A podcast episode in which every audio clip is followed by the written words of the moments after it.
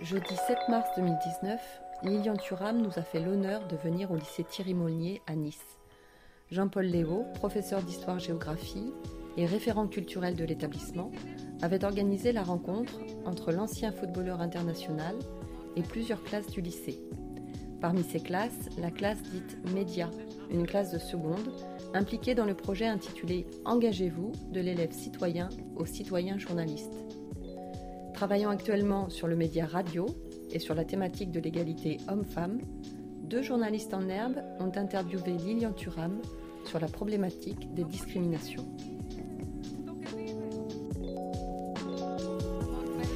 Bon alors, euh, bienvenue Lilian Thuram. Euh, donc nous on se présente, on est deux élèves de la classe média du lycée Thérimonier où vous venez de faire une intervention euh, auprès de quatre classes de seconde, quatre classes de... Deux classes de seconde et deux classes de première. Euh, pour nous parler du racisme, de votre fondation et plus largement des autres formes de discrimination, à savoir euh, le sexisme et l'homophobie, ce genre de choses. Donc on va vous poser quelques questions. Je vais laisser Fiona commencer. Avec plaisir. Bah, euh, pour commencer déjà, c'est quoi votre définition personnelle du racisme aujourd'hui? Du racisme aujourd'hui En fait, c'est une façon de, de penser la société. Euh, très souvent, le racisme, c'est avant tout euh, mettre en place des hiérarchies entre les personnes. Mmh. Euh, les hiérarchies peuvent être mises sur le genre, entre les hommes et les femmes, sur les couleurs de peau, sur les religions. Et donc, l'idée, c'est de délégitimer certaines personnes. Tu n'es pas légitime parce que tu as une certaine couleur. Je suis plus légitime que toi parce que je suis hétéro je suis plus légitime parce que je suis un homme. C'est vraiment euh, c'est euh, questionner les, hiérarchies qui sont liées au passé. Euh, par rapport à ce que vous venez de dire, du coup, vous considérez que le racisme, finalement, ça englobe un peu toutes les autres formes de discrimination, l'homophobie, le sexisme? Vous en englobez un peu tout, finalement. Oui, je pense qu'il est intéressant, en tout cas moi, je pense d'englober tout, parce que ce sont les mêmes mécanismes de pensée c'est en fait faire une hiérarchie entre les gens. Et je pense que nous devons parler d'égalité.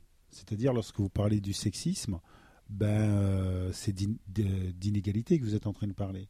C'est de dire que, effectivement, dans la société, les hommes sont avantagés. Et donc, il faut questionner ces avantages. Et le racisme lié à la couleur de la peau, c'est exactement la même chose. C'est-à-dire que, euh, historiquement, on a fait en sorte euh, d'établir que les personnes de couleur blanche seraient supérieures aux non-blancs. Et donc là aussi, c'est questionner pour qu'il y ait plus d'égalité. Et là, c'est la même chose pour l'homophobie. Euh, moi, j'englobe tout parce que très souvent, il y a des personnes qui peuvent subir, par exemple, un racisme lié à la couleur de la peau, et eux-mêmes peuvent être homophobes ou sexistes. Et donc, je pense qu'en englobant tout, eh bien, on se rend compte que chacun de nous, nous devons défendre l'égalité. D'accord. Et donc, c'est dans cet objectif que vous avez créé euh, votre fondation.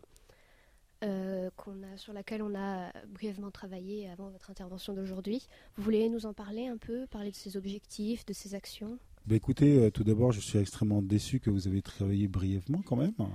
Ah là, tu t'es fait piéger. Hein. C'est toi qui l'as dit. Hein. J'avoue. je m'en excuse.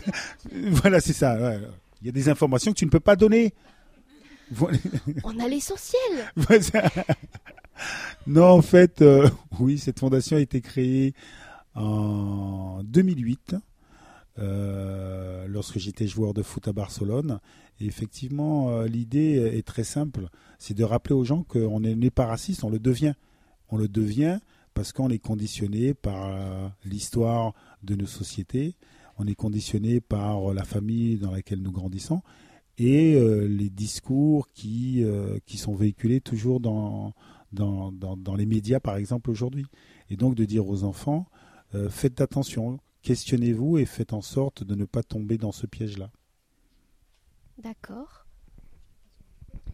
Et je voulais vous poser aussi, vous pensez que si on apprend aux enfants dès le plus jeune âge, dès la maternelle, à, respecter tout le monde ou avoir, euh, à savoir que s'il a la même couleur de peau, il est pareil que toi, s'il est, s'il a deux papas, c'est pareil que toi, s'il a deux mamans, c'est pareil que toi, est-ce que vous pensez que ce serait mieux de leur apprendre déjà petit ce que c'est le racisme, même s'ils sont, euh, même s'ils ont 5-6 ans?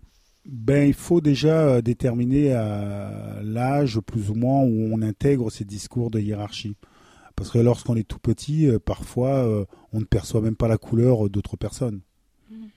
Euh, après, effectivement, je pense qu'il faudrait dans les écoles, après je ne sais pas à quel âge, en tout cas, sensibiliser les enfants sur les luttes pour l'égalité. Parce que les enfants ne, ne connaissent pas parfois euh, l'histoire des luttes pour l'égalité. C'est-à-dire Mhm. que euh, de tout temps, il y a toujours eu des, hommes, des femmes qui ont dénoncé les inégalités dans les sociétés et qui ont fait avancer les sociétés et leur dire simplement, vous devez être attentifs encore aujourd'hui à défendre l'égalité. Vous, devez- vous allez devoir éduquer vos enfants dans le futur euh, dans euh, l'optique de défendre l'égalité. Et je pense que malheureusement, trop de personnes ne savent pas qu'il faut faire un travail. C'est-à-dire, on a toujours tendance à, à se dire euh, qu'est-ce que je peux faire Euh, Je peux rien faire, c'est comme ça, c'est comme ça.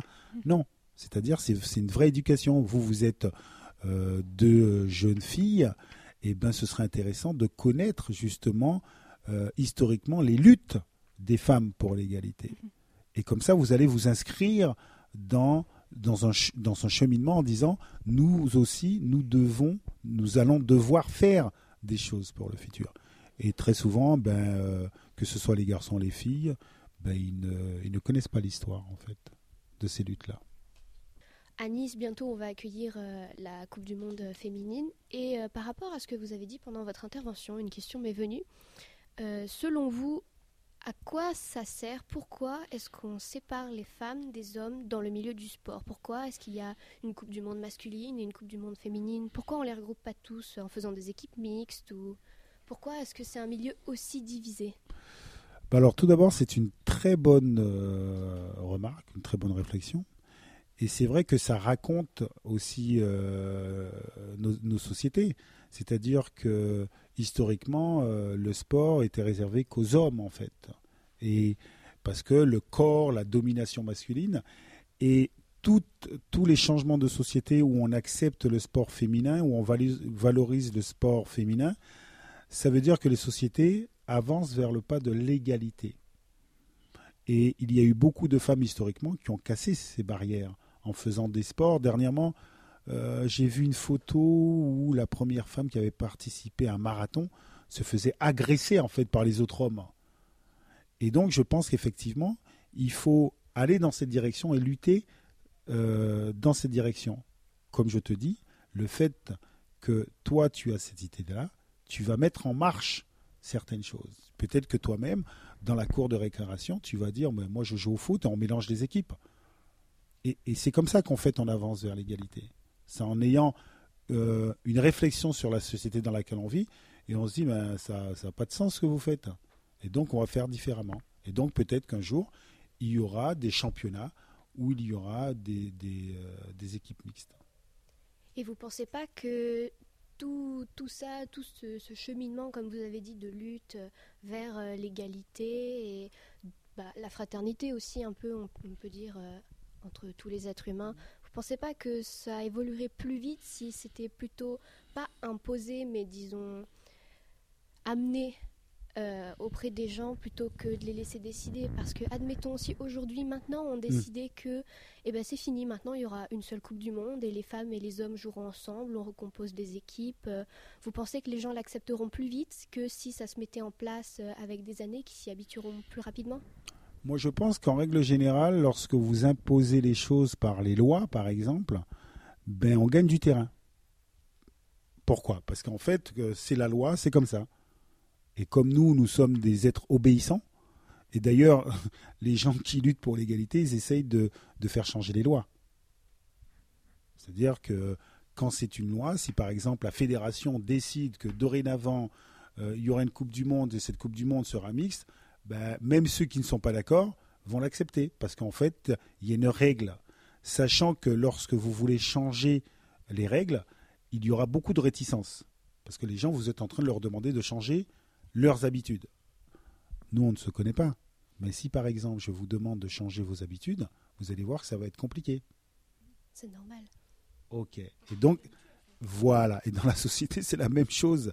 Il y a des habitudes et on doit parfois violenter ces habitudes qui sont euh, néfastes pour la société. Donc, ça veut dire que je sens qu'il y a quelqu'un qui est en train de lutter pour changer les choses. Ça, ça me plaît, ça. quand il y aura la Coupe du Monde euh, mix and play. Ben, rigole pas, parce qu'un jour, s'il y a beaucoup de gens qui travaillent dans ce sens-là, ça va arriver. Et puis j'ai l'impression que ça va beaucoup passer par les jeunes générations, parce que c'est peut-être juste une impression, mais je sens que les, jeunes de maintenant, pour la, majeure partie, s'ouvrent davantage à toutes ces perspectives. Il y a beaucoup plus de jeunes qui assument leur sexualité, par exemple, des garçons en se maquillant ou des filles euh, en cassant les codes de la féminité, ce genre de choses. Donc je pense que ça va beaucoup euh, passer par les générations de maintenant. Mais de toute façon, vous savez, ce sont les jeunes qui changent les choses. Ce sont les jeunes qui changent les choses. Vous allez voir que dans les luttes pour l'égalité, c'est avant tout les jeunes qui disent à un moment donné stop, on ne peut plus continuer comme ça. Parce qu'ils sont moins conditionnés que les adultes. Moi-même, j'ai 47 ans, ben, j'ai des conditionnements qui sont plus euh, rigides, je dirais, que vous. Et voilà pourquoi il faut éduquer les jeunes et pourquoi je pense qu'il faut que dans les écoles, il y ait l'histoire des luttes pour l'égalité, pour montrer qu'effectivement, il y a des gens qui ne veulent pas l'égalité.